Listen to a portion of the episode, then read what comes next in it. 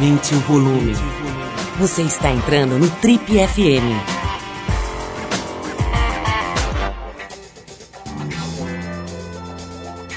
E essa semana a gente recebe um nome importante do cinema brasileiro contemporâneo, o diretor Breno Silveira, que fez um dos maiores sucessos nacionais de bilheteria nos últimos anos, Dois Filhos de Francisco.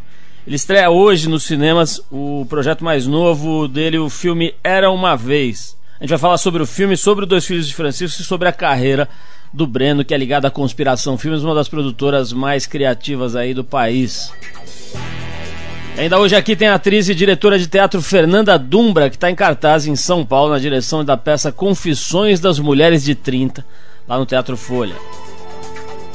Mas como já é de praxe, a gente abre o programa com música. A gente vai de Martha Reeves and the Vandellas, que foi um dos principais grupos femininos da gravadora Motown, a gravadora que fez história na música black e na música como um todo no mundo.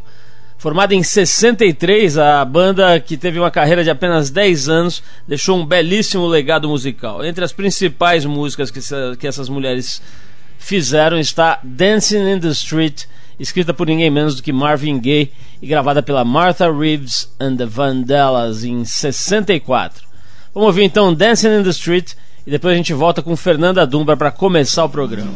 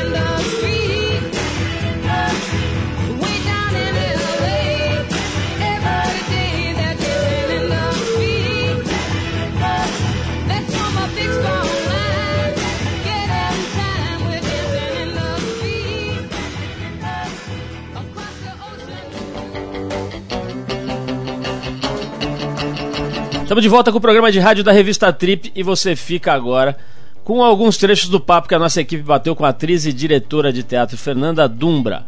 A Fernanda está dirigindo a peça Confissões das Mulheres de 30 que está em cartaz aqui em São Paulo.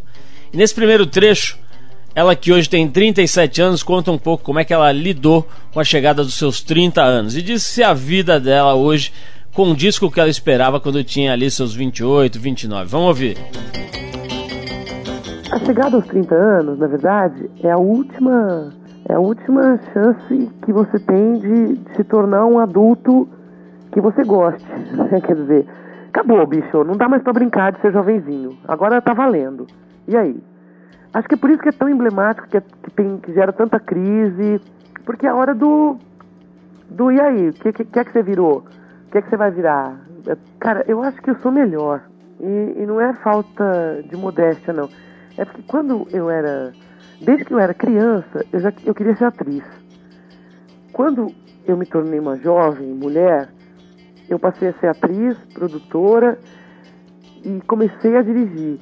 Hoje eu tenho uma banda, que é uma coisa que eu sempre quis ter durante toda a minha adolescência e não consegui me organizar para isso. Hoje eu tenho uma banda de rock. Eu tenho vários sonhos de adolescência que foram realizados tardiamente, no que eu chamo de uma segunda adolescência, que são os 30 anos, que é a hora que você percebe que também os projetos de vida que você tinha adiado não vale mais a pena adiar. É a hora que você se sente segura para fazer um monte de coisa que, às vezes, quando você até era mais jovem, cheio de energia e vitalidade, você, não, você tinha tudo isso, mas não tinha coragem, não tinha experiência, não tinha conhecimento. Então, eu acho que eu sou uma pessoa melhor do que eu imaginava que eu fosse ser. Eu sou uma pessoa que, em alguns momentos da, do meu dia a dia, eu assumo alguns cargos de liderança. Quando eu estou dirigindo uma peça, quando eu estou produzindo um filme, uma peça. E até, às vezes eu tenho que chegar num teatro e dar uma pedir uma coisa para um técnico que é um senhor que trabalha lá há 25 anos. Ele olha para mim e fala: "Eu agora vou ter que obedecer essa fedelha". O fato de eu ser mulher realmente o ofende. Então a gente lida com preconceito e com dificuldade de entendimento de que somos todos iguais o tempo todo. Eu acho que a minha geração ainda não vai ver essa mulher realmente livre, essa mulher realmente segura de si. Mas, poxa, a gente não pode deixar de reconhecer que já evoluímos muito, né? Bom, a gente conversou aqui com a Fernanda Dumbra, atriz e diretora de teatro, que está dirigindo a peça Confissões das Mulheres de 30, que está rolando aqui em São Paulo no Teatro Folha. Se você quiser conhecer melhor a Fernanda e o trabalho dela, é só entrar no revistatpm.com.br, que lá tem uma matéria bem legal com a Fernanda. Daqui a pouquinho tem o diretor de Dois Filhos de Francisco, Breno Silveira, aqui com a gente ao vivo. Mas antes, a gente rola mais um som. A gente vai de Johnny Cash, que foi um dos principais cantores e compositores norte-americanos, um dos maiores representantes da música country, que influenciou muita gente partindo lá dos Estados Unidos. Ele é dono de uma discografia enorme, recheada de coisa boa, de grande sucesso. Por aqui a gente rola I Walk the Line de 56, a primeira música dele que emplacou primeiro lugar nas paradas. Depois do Johnny Cash, tem Breno Silveira aqui com a gente.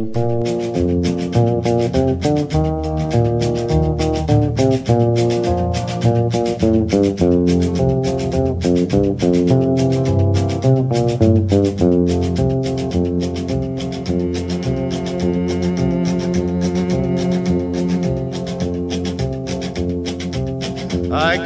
close watch on this heart of mine. I keep my eyes wide open all the time. I keep the ends out for the tie that binds. Because you're mine, I walk the line.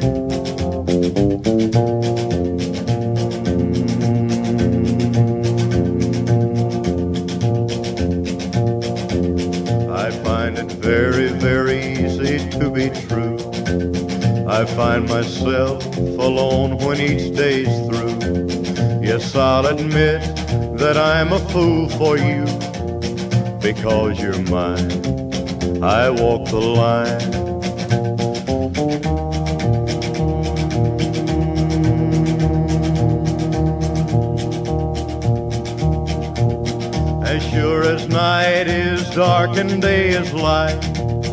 I keep you on my mind both day and night. And happiness I've known proves that it's right because you're mine. I walk the line.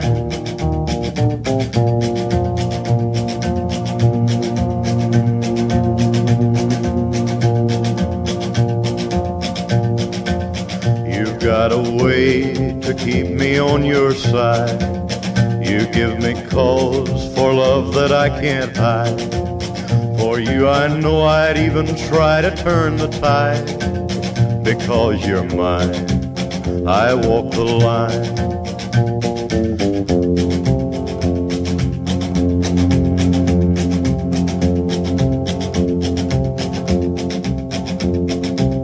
I keep a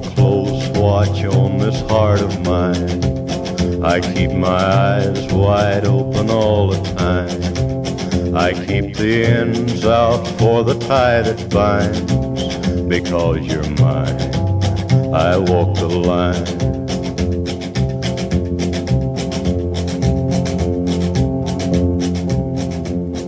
Você está no Trip FM. Ele começou a carreira fazendo fotografia de documentários. Nasceu no Rio de Janeiro em 1964 e se formou em direção de fotografia para cinema na École Louis Lumière de Paris. Ele estreou em longa-metragem no posto de diretor de fotografia do filme Carlota Joaquina, Princesa do Brasil, que foi uma espécie aí de divisor de águas na indústria do cinema brasileira, uma espécie de, de marco de uma retomada aí do cinema brasileiro, filme da Carla Camurati. Sócio desde 1996 da Conspiração Filmes, que é a maior produtora independente do Brasil, ele já foi responsável pela fotografia de 10 filmes, entre os quais Eu Tu Eles, do Andrusha Waddington, O Homem do Ano, do Zé Henrique Fonseca, só para citar alguns filmes de alta qualidade dos quais ele participou. Premiado diretor de videoclipes, ele trabalhou com artistas como Marisa Monte e o Rapa, e também dirigiu comerciais para televisão, um número bastante grande. Estreou na direção de longa-metragens recentemente, em 2005, com o filme Dois Filhos de Francisco, a história de Zezé de Camargo e Luciano. O maior sucesso de bilheteria do Brasil nos últimos anos, que levou cerca de 5 milhões e meio de pessoas às salas escuras dos cinemas além de ter sido a, a, indicação brasileira ao Oscar 2006 de melhor filme estrangeiro. Esse filme realmente fez sucesso de verdade. Estamos falando então do Breno Silveira, que esse ano volta à cadeira de lona, aquela escrito diretor, à frente do filme Era Uma Vez, que estreia hoje, aliás, nas salas de cinema no Brasil inteiro. E felizmente, para nosso orgulho, para nossa honra, achou um tempinho, uma brecha aí na agenda dele que não para. O cara tá meio homem, meio aeroporto hoje em dia, de um lado para o outro, para promover, para dar entrevistas, para falar sobre o filme. Achou uma brechinha para nos prestigiar aqui com a sua presença. Breno, obrigado aqui pela tua presença. Realmente um prazer e uma honra bater esse papo com você aqui hoje. Pô, eu que agradeço, agradeço aí os ouvintes, agradeço a você, Paulo. Eu fico muito feliz de estar aqui falando. Ô Breno, a gente tava conversando aqui, eu já não aguentei, né? Antes de ligar o microfone aqui, eu já estava querendo saber um monte de coisa. Mas a primeira coisa que me vem à cabeça aqui para a gente bater papo, pra abrir esse papo é o seguinte: deve, o cara deve enlouquecer nesses projetos. Você estava me contando que o primeiro negocinho que você escreveu, que depois veio a virar o projeto do Era Uma Vez, que é esse filme que estreia hoje, faz, faz 10 anos, né? Foi em 1998 que você começou a pensar nesse negócio. Quer dizer, eu de, só de imaginar um projeto que você começa a pensar e ele vira realidade 10 anos depois, já me dá urticária, como diz um amigo meu. Cara, como é que você lida com a é. ansiedade de, de trabalhar projetos que são muito caros a você, imagina, né? Coisas que você deseja muito que deem certo, mas que não acontece nunca, que leva 10 anos. É, esse, esse, eu acho que cinema, primeiro, o cinema é uma coisa muito a longo prazo, né? o Dois Filhos pareceu rápido porque no fundo acabou sendo uma, uma encomenda deles em que eu peguei e tirei o foco do Zezé e botei o foco no pai porque era muito interessante de fazer aquilo, aquela história era muito forte e eu falei, ah, tem que esquecer sobre o que eu estou falando, vou falar sobre esse pai que é maravilhoso, um pai que sonha daquele jeito. O Era Uma Vez é diferente. O Era Uma Vez, quando eu falei, caramba, eu estou fazendo cinema, um dia eu vou fazer, um dia eu vou dirigir. O Era Uma Vez é o primeiro sonho. É o primeiro filme que me veio à cabeça, aquele roteiro que tá, deve estar tá comigo desde os 20 anos de idade, de alguma forma, o projeto de fazer um longa sobre isso.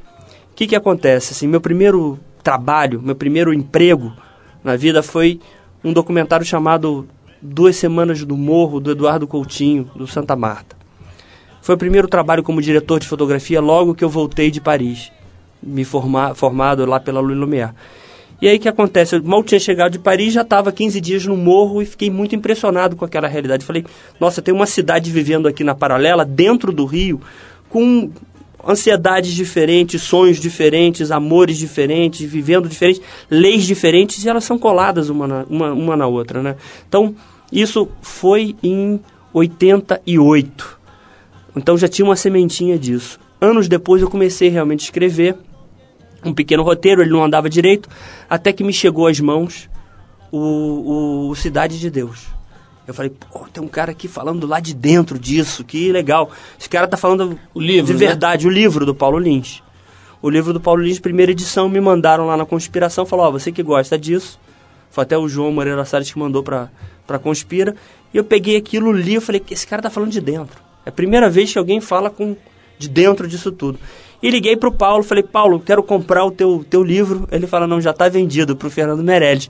O que eu dou graças a Deus hoje em dia, porque o cara fez uma obra-prima. Eu acho Cidade de Deus uma obra-prima. Mas na época me deixou muito triste. E eu falei, Paulo, vamos escrever um roteiro de um cara só.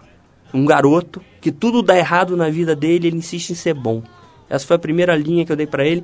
E em 98 estava pronto o roteiro. Em 98 estava pronto o roteiro. E eu saí distribuindo aquele roteiro, pô, vamos fazer um filme sobre isso. Ninguém quis. Eu não sei se ninguém quis, não sou roteiro, mas ninguém queria, com, ninguém me queria como diretor também. Então eu precisei dar uma volta, fazer o Dois Filhos de Francisco e falar, olha, aqui está o meu primeiro filme. Você falou uma coisa, Breno, é, é, quando a gente estava batendo papo aqui antes, falou, pô, preconceito com relação ao Dois Filhos de Francisco é um negócio realmente sério, né? E você, cara, você que vai, estuda fotografia de cinema em Paris, uma coisa chiquérrima, você imagina que você fica lá naqueles cafés fumando, em nuvens de fumaça ali e tal. De repente, cara, você volta e vai contar a história de uma dupla sertaneja. Quer dizer, pô, contar isso. Aliás, maravilhosa, naquela cena do, do, do pai com, a, com, as fichas de orelhão. É, é tão, é tão né? louca essa história. Como é que você vai de um negócio todo chique, enfim, hype, etc., pra, uma, pra coisa mais, sei lá, caipira, é, simples acho, e brasileira? Eu acho que a, a coisa ainda, ainda fica pior, porque quando eu voltei da França e logo depois da conspiração, eu comecei a fazer muita publicidade muita publicidade, né? Eu com a Andrucha somos os, os carros-chefes da, da, da, conspiração em publicidade. Então, assim, você sai de uma publicidade, não só de publicidade, como é, você está fazendo clipe com Marisa Monte, Rapa, eu fotografei quase todos os clipes que o Andrucha fez, dirigi, co-dirigi alguns, né? Muitos do Paralama. Então você sai de, uma outro, de um outro universo, sou do Rio de Janeiro, pro universo sertanejo. Então, assim, era uma guinada forte. O que, que aconteceu nisso? Quando o Zezé ficou procurando lá um diretor dentro da conspiração, porque ele achava que devia ser a conspiração a fazer, que ele queria uma, uma guinada na vida dele, todo mundo olhou meio de lado, inclusive eu. Eu tenho que confessar isso, eu olhei de lado, falei, ó, não tenho é, nenhuma relação com esse universo. Eu acho até que eu, pra Patrícia, eu citei umas duas músicas, ela falou assim, pô, isso é do Titãs de Sororó. Um dia, a, a, a Patrícia Andrade, na verdade, e a Carolina Couto me sentaram num canto e falou, escuta a história desse pai. Me contaram aquela história. Eu fiquei meio intrigado, falei, essa história é muito louca, coisa das fichas, coisa de passar 30 anos atrás de um sonho, não sei o quê. Eu falei, essa história é... Quer ir conversar com o Zezé? Eu falei, não, quero ir conversar com o seu Francisco. Peguei um avião, soltei em, em Goiânia, ele me pegou no aeroporto, seu Francisco. E aí aquele senhor falou, entra no carro que eu vou te contar essa história. Me levou naquele carrão para uma casinha, que é a casinha do filme. Falou, essa casinha eu fiz com a mão. Aqui nasceu meu primeiro filho. Quando minha mulher ficou grávida, eu devia ter uns 18 anos de idade, ela falou, vão, vai ser menino. Ele falou, não, vai, vão ser dois meninos. Vão formar uma dupla caipira famosa e vão cantar. Então, quando aquele senhor me contou aquela história toda, eu já com lágrimas nos olhos, eu falei, eu tenho que vencer meu preconceito também. Eu vou encarar. É uma história muito bonita, sabe? Muito bonito. Eu não tenho tantos preconceitos musicais, mas não era um universo que eu conhecia. E a partir daí, eu que passei a ser o louco. Porque eu cheguei dentro da conspiração falando que ia fazer aquele filme, todo mundo me olhando meio assim, as pessoas, meus amigos sem entender, eu cada vez mais apaixonado por aquele universo, peguei meu carro, fui para Goiás, peguei uma coleção de CDs, não só da história do, do sertaneja, como todos os dele, e fiquei morando naquela cidadezinha, entendendo. E cada vez que eu entrava, a história era mais bonita, era mais louca. O cara foi expulso da cidade, expulso da cidade, quase expulso da cidade, porque todo mundo chamava ele de louco. Olha o louco do Francisco. E quando fui lançar o filme, eu falei que fiz, fiz besteira. Eu fiz besteira porque eu não contei a história do Zezé. Provavelmente só os fãs vão ver. Ele quase não aparece. Eu vou tomar pedrada. Contei a história do pai. Ainda falei, cheguei lá na Colômbia no primeiro dia, falei, ainda eliminei a narração, que era do Zezé. Era uma narração no roteiro. O Zezé voltava ao passado, num show e narrava. E a gente foi para um outro lado. Então, no dia de apresentar a cópia lá na Sony, eu tremia. Eu falei, olha, fiz a maior besteira do mundo. A gente não vai ter nenhum público sertanejo, porque não vai ver o Zezé, e nem outro público. E dei play naquilo. Quando eu dei play naquilo, a sala escura, muita gente, muita gente dentro da Sony, lá da Columbia. E é, a, acabou e ninguém bater palma, ninguém nada. E eu falei, caramba, agora eu me ferrei, é melhor ir para casa. Quando acendeu as luzes, estava todo mundo chorando. Ele falou, você é maluco, você não percebe o que você fez? Que legal. Vamos falar de música, vamos parar para tocar música, que não é exatamente Zezé de Camargo e Luciano, mas é legal também. Estamos falando aqui do Buddy Holly, que chamava Charles, Charles Harding Holly.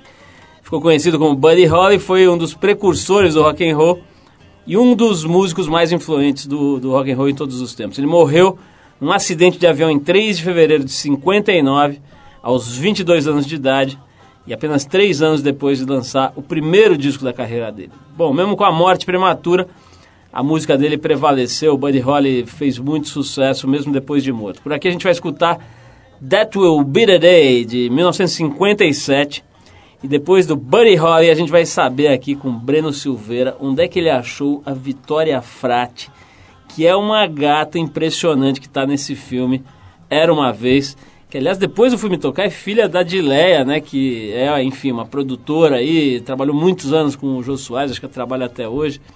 E ela já tinha me falado que tinha uma filha muito bonita e muito talentosa e eu achei que era papo de mãe e não prestei atenção. E agora fui constatar que ela é realmente o máximo. Mas vamos de Buddy Holly a gente já volta com Breno Silveira hoje aqui no Tempo. goodbye. Yes, that'll be the day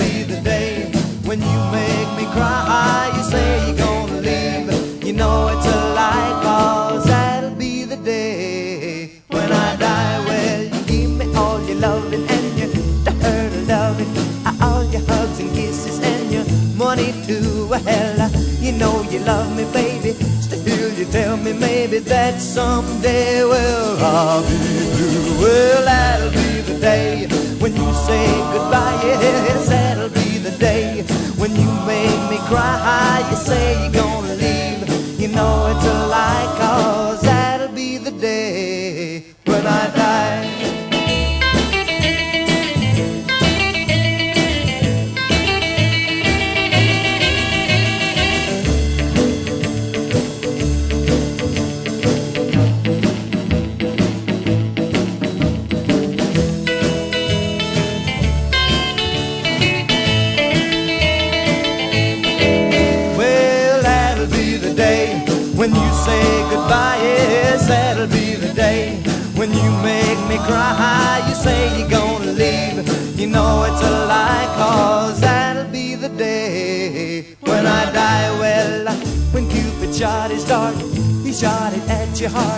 So if we ever part, then I'll leave you.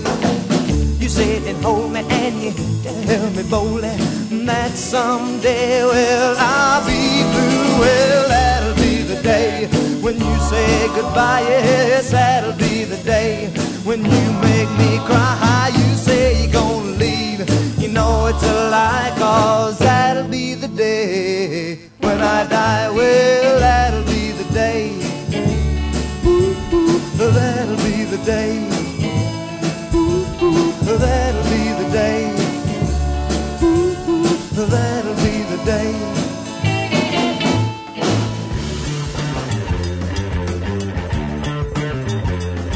Estamos de volta, esse é o programa de rádio da revista Trip, hoje conversando com o diretor de cinema Breno Silveira.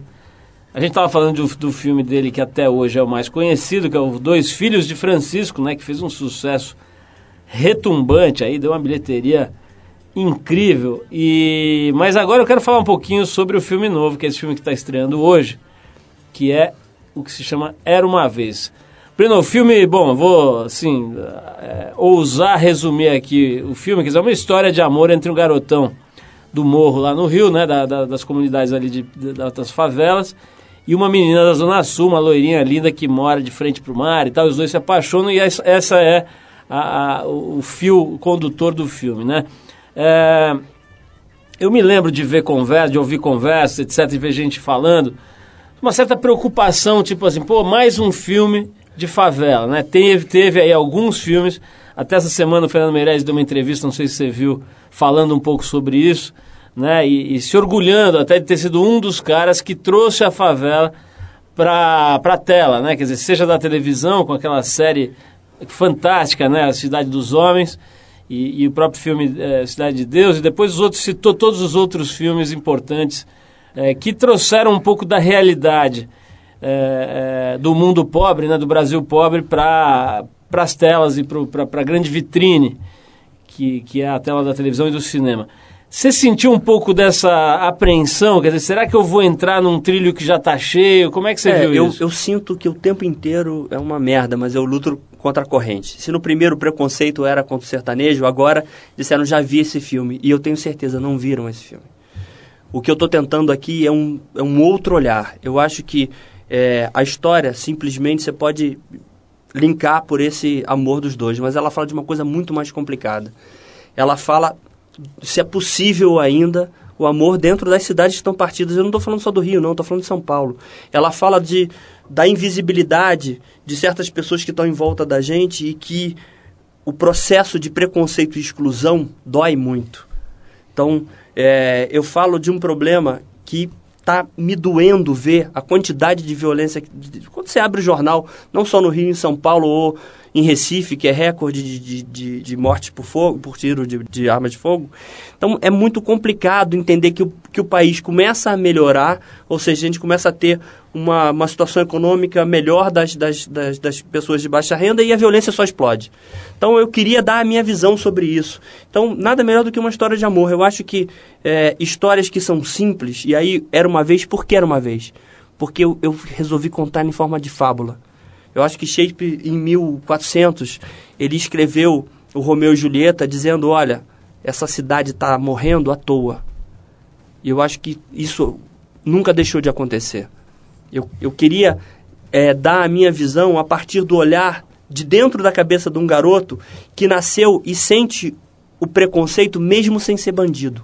Aquele garoto que cruza todo dia na sua frente, que você olha para ele e ele ele sabe que ele está sendo olhado com um olhar de bandido. Então, assim, esse tipo de, de, de, de engano me faz muito mal e me fez fazer esse filme, porque eu acho que a gente olha sempre para Capão Redondo, olha para é, o Cantagalo ou para a Cidade de Deus, sempre dizendo, pô, aquilo ali é uma confusão e a gente não sabe que 10% talvez só daquela população esteja é, no caminho errado, né? Então, eu queria falar sobre isso e eu queria falar de dentro da cabeça de um garoto que vai crescendo entendendo isso. Então, acho que eu fiz um filme é, que ele tem muito o traço emocional do Dois Filhos de Francisco. Acho que as pessoas vão rir porque ele faz absurdos para conquistar ela.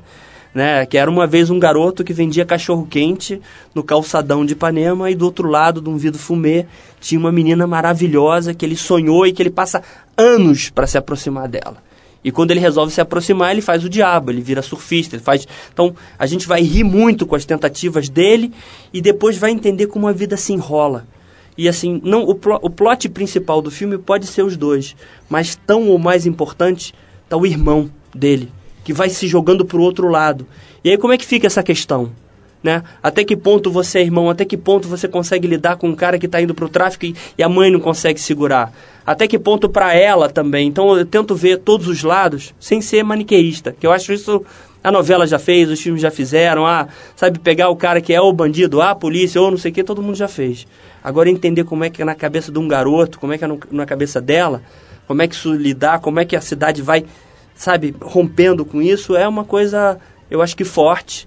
Assim, as exibições que eu fiz até então foram para entender como é que o público reagia. Eu fiz mais sessões aqui em faculdades em São Paulo do que no Rio, porque eu acho que não é um filme é, só para o Rio de Janeiro, e a primeira que eu fiz foi em Santana, e engraçado que era, era, era, era dia de, de jogo do Corinthians, foi há dois meses atrás, era alguma final, e eu falei, bom, isso aqui vai esvaziar em um segundo, começou às nove e meia, o jogo estava começando lá, eu falei, essa, essa galera vai sair, né?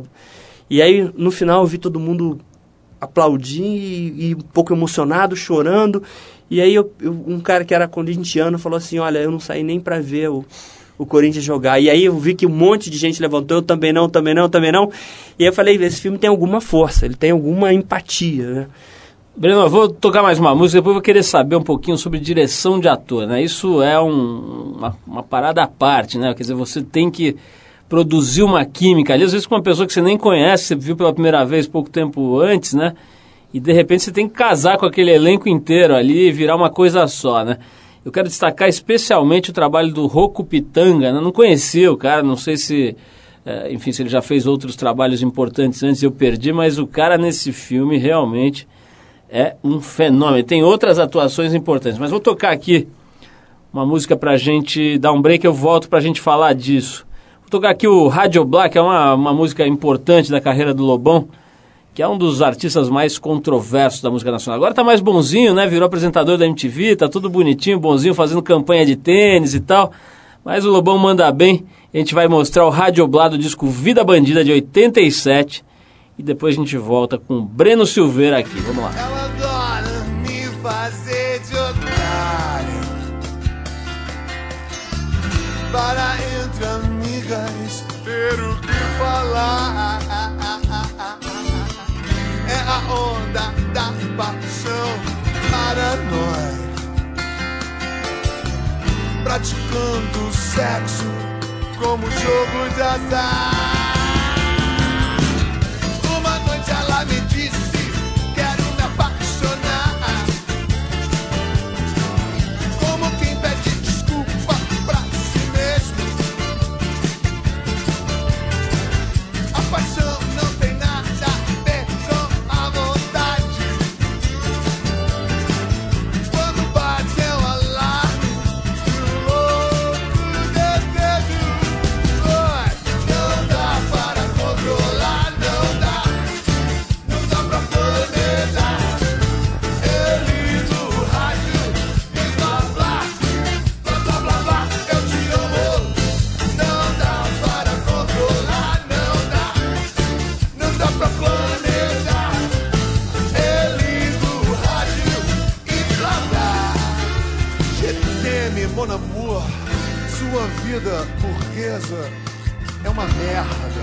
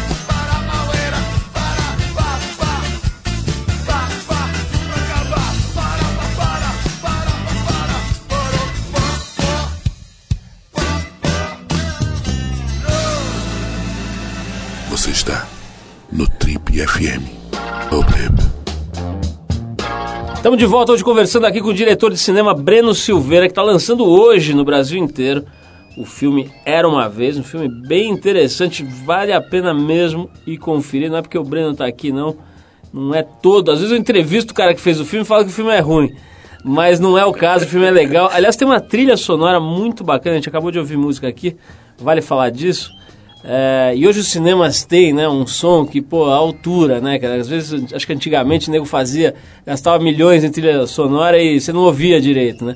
Agora você vai, tem um esquema mesmo para ouvir nas boas salas, claro.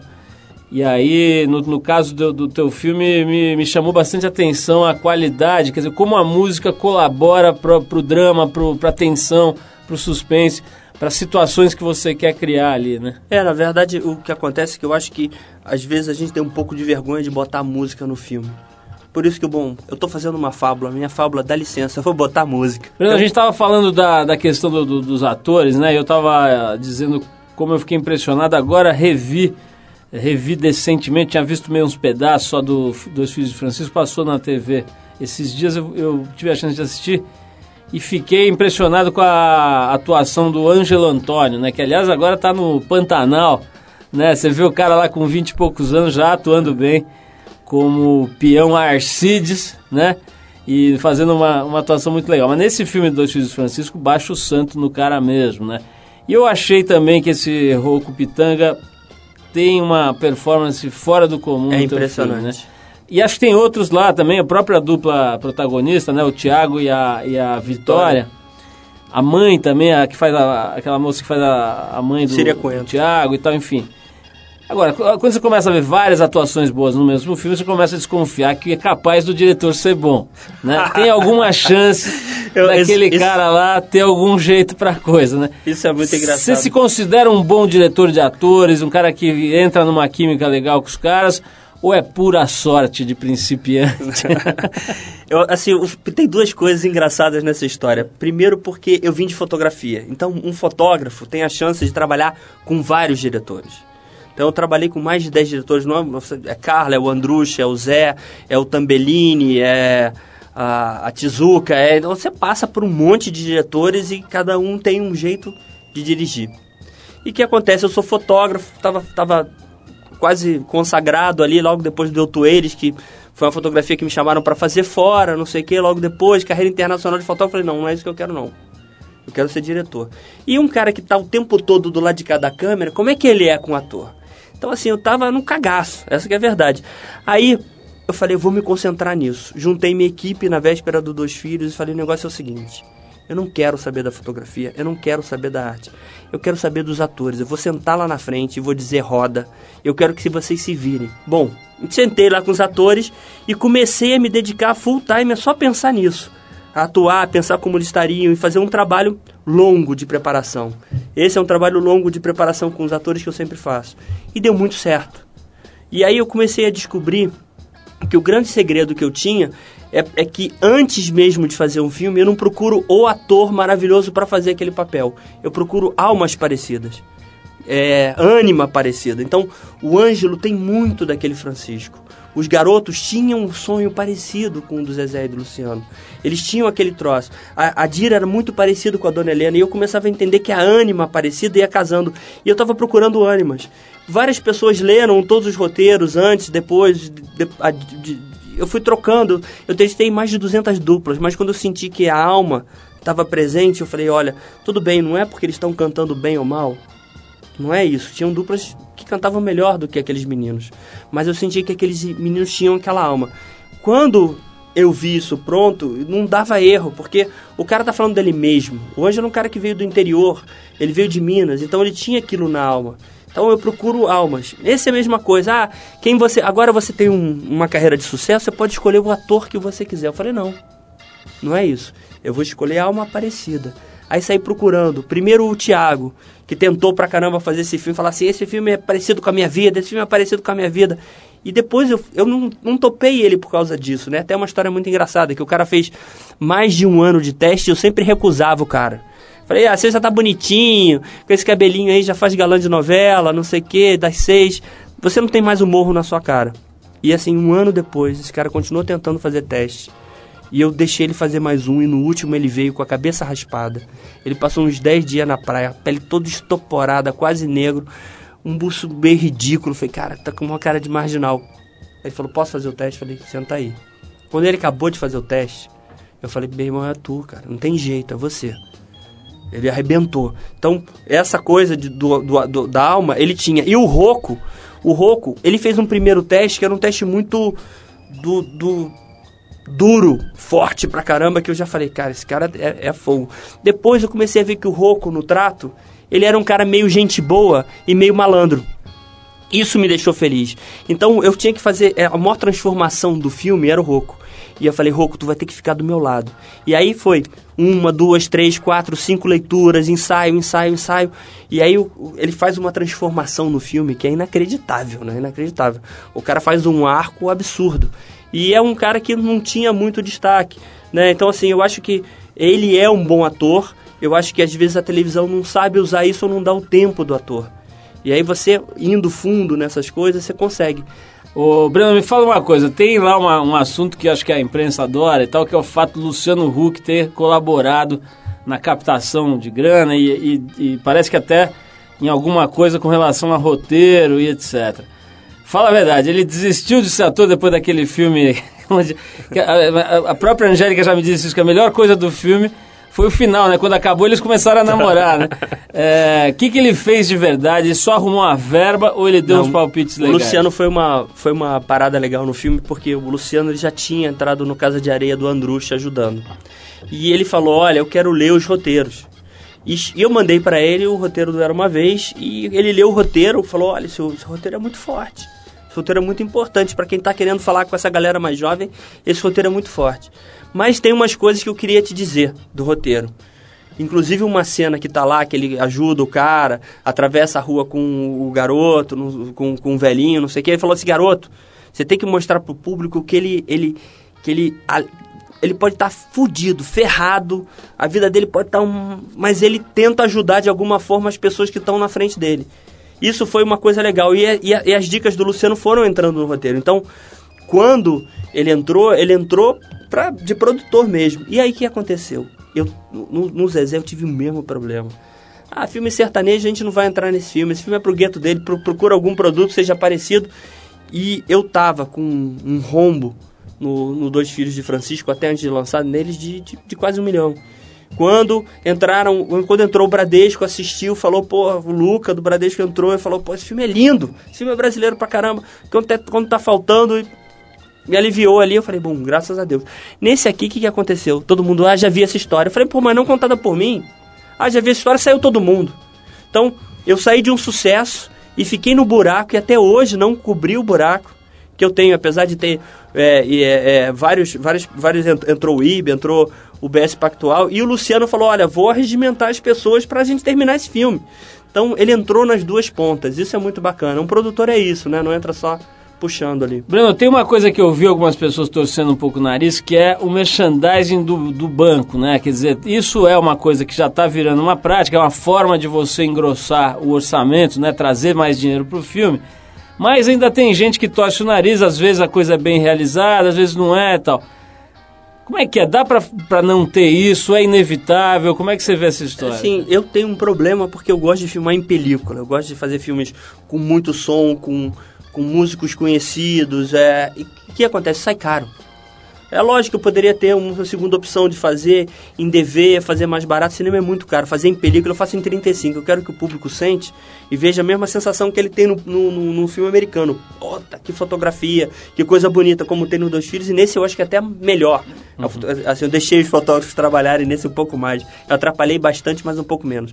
Então, é, eu, eu gosto do, do cinemão, sabe? Com, bem, com boa mixagem, com tudo. Com, então, isso é caro para fazer cinema nesse país sem, sem, sem você conseguir o merchandising é, é praticamente impossível. Cinema grande, cinema é, com, com essa qualidade. Então, eu acho que se você fizer de uma forma legal, você consegue é, é, ter o casamento. Eu acho que quando eu vi a cena que eu fiz, muita gente falou: ah, não tira essa cena não. Eu mandei lá para fora, pro festival. Eu não posso dizer ainda que festival ainda. Eu mandei lá para fora com a cena. Eu podia ter tirado ela. Mas alguém me disse, falou, não, essa cena é muito importante. A cena que ele tá ferrado, ele vai tentar... Arrumando uma grana, levantando então, uma é, assim, eu acho que depende do jeito. Mas é, é complicado. Fazer cinema não é fácil. Breno, olha, adorei, acho que deu pra gente dar uma geral, especialmente aí, na tua carreira toda, mas especialmente nesse filme. Acho que, acho que realmente é um trabalho, não só como, como peça de cinema, é muito bem feito, muito bem produzido, com uma qualidade alta, mas que faz uma função que é absolutamente fundamental hoje no Brasil, que é o que você mesmo chamou agora há pouco de ponte, né? Quer dizer, ele une, ele cria. Ou, eu já vi gente chamando também aquela válvula da panela de pressão, sabe? É quando a coisa está quase explodindo, aparece uma válvula, dá um escape e a tensão alivia. Acho que esse filme funciona dessa maneira. Tem muita gente colocando energia nesse tipo de coisa, né? Fazendo a ponte é. entre o Brasil pobre e o Brasil rico. Esse filme presta esse serviço, além de ser um filme bonito, independente desse aspecto, né? É, eu, eu acho que o, o que eu queria, no fundo, fazer com esse filme é dizer: olha, estamos todo mundo no mesmo barco. Não adianta achar que é, o exército vai resolver, é, que o BOP vai resolver, ou que o governo vai resolver. Se não partir de nós essa ponte, eu acho que qualquer pessoa que tenta a inclusão, né, e é difícil ser excluído, isso dói, e não consegue, isso se transforma em frustração, em violência, em revolta. E aí, assim, o filme tenta dizer, olha, gente, estamos todo mundo no mesmo barco. Se você não olhar para o lado, se você não prestar atenção, você faz parte desse problema também. Não se coloque fora. Você faz parte do problema e faz parte da solução. E aí é, o filme fala um pouco, olha, todo, mundo cego. De não ver que o amor, às vezes, é a única ponte que tem de olhar para o lado. E aí eu acho muito importante grupos como o Afro Reggae, que tentam fazer a ponte, grupos como o de Capão Redondo, que tentam fazer a ponte, porque eu acho que essa ponte é a solução da gente poder entender um lado do outro. E o filme tenta fazer essa ponte. O filme é muito legal, pode assistir que eu garanto, vai, você não vai se arrepender. O filme se chama Era Uma Vez, está em cartaz a partir de hoje, né? É, no Brasil inteiro, Bruno, é isso? No Brasil inteiro, está em cartaz então, a partir de hoje galera que está ouvindo inteiro. a gente aí no Sul, é, no Nordeste, onde você estiver ouvindo a gente, pode procurar que está passando e o filme é muito legal. Fica a sugestão. Breno, obrigadíssimo. Obrigado Parabéns mais uma vez, o, o trabalho teu é sempre de muita qualidade, a gente fica aqui aplaudindo. Vamos tocar uma música aqui para fechar o papo com o Breno Silveira. A gente separou uma do The Specials, que é uma banda que promoveu uma espécie de renascimento do ska na década de 70. O Breno ainda era molequinho, os caras estavam lá reacendendo o ska é, lá na Inglaterra. Vamos tocar então o Rat Race de 1980, que apesar de ter o mesmo nome, não tem nada a ver com aquela música do Bob Marley, famosa também Rat Race. Breno, obrigadíssimo e vamos ouvir esse The Specials aqui. Valeu. Obrigado vocês. Valeu.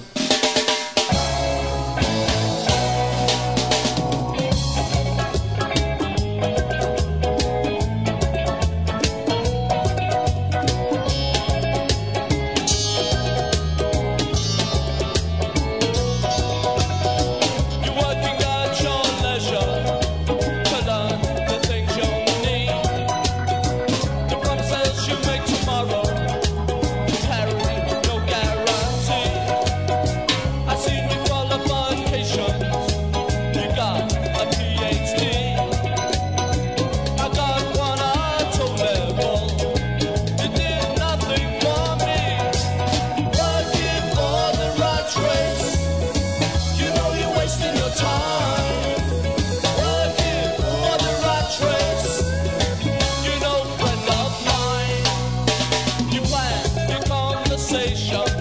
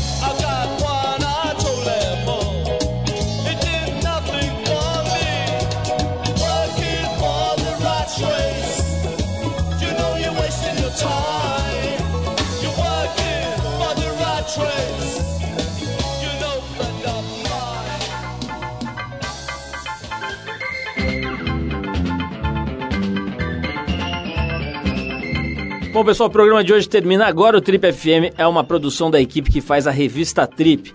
Apresentação Paulo Lima, participação excepcional Arthur Veríssimo, coordenação Endrigo Kiri Brás, produção e edição Alexandre Potashev. E olha só, para falar com a gente é só escrever para radio@trip.com.br. Manda aí o seu e-mail, vou repetir radio@trip.com.br. Ou então você também pode acessar o tripfm.com.br para poder dar sugestões de músicas, de convidados, você vai ter lá arquivos com as gravações dos programas anteriores. Aqui você pode baixar no computador, ouvir no computador, baixar para o seu MP3. Pode ouvir ah, os nossos programas de anos atrás, enfim, pode escolher pelo convidado. É bem legal, dá uma olhada lá, tripfm.com.br. É isso então, na semana que vem a gente volta nesse mesmo horário com mais um Trip FM. Um abração e até lá.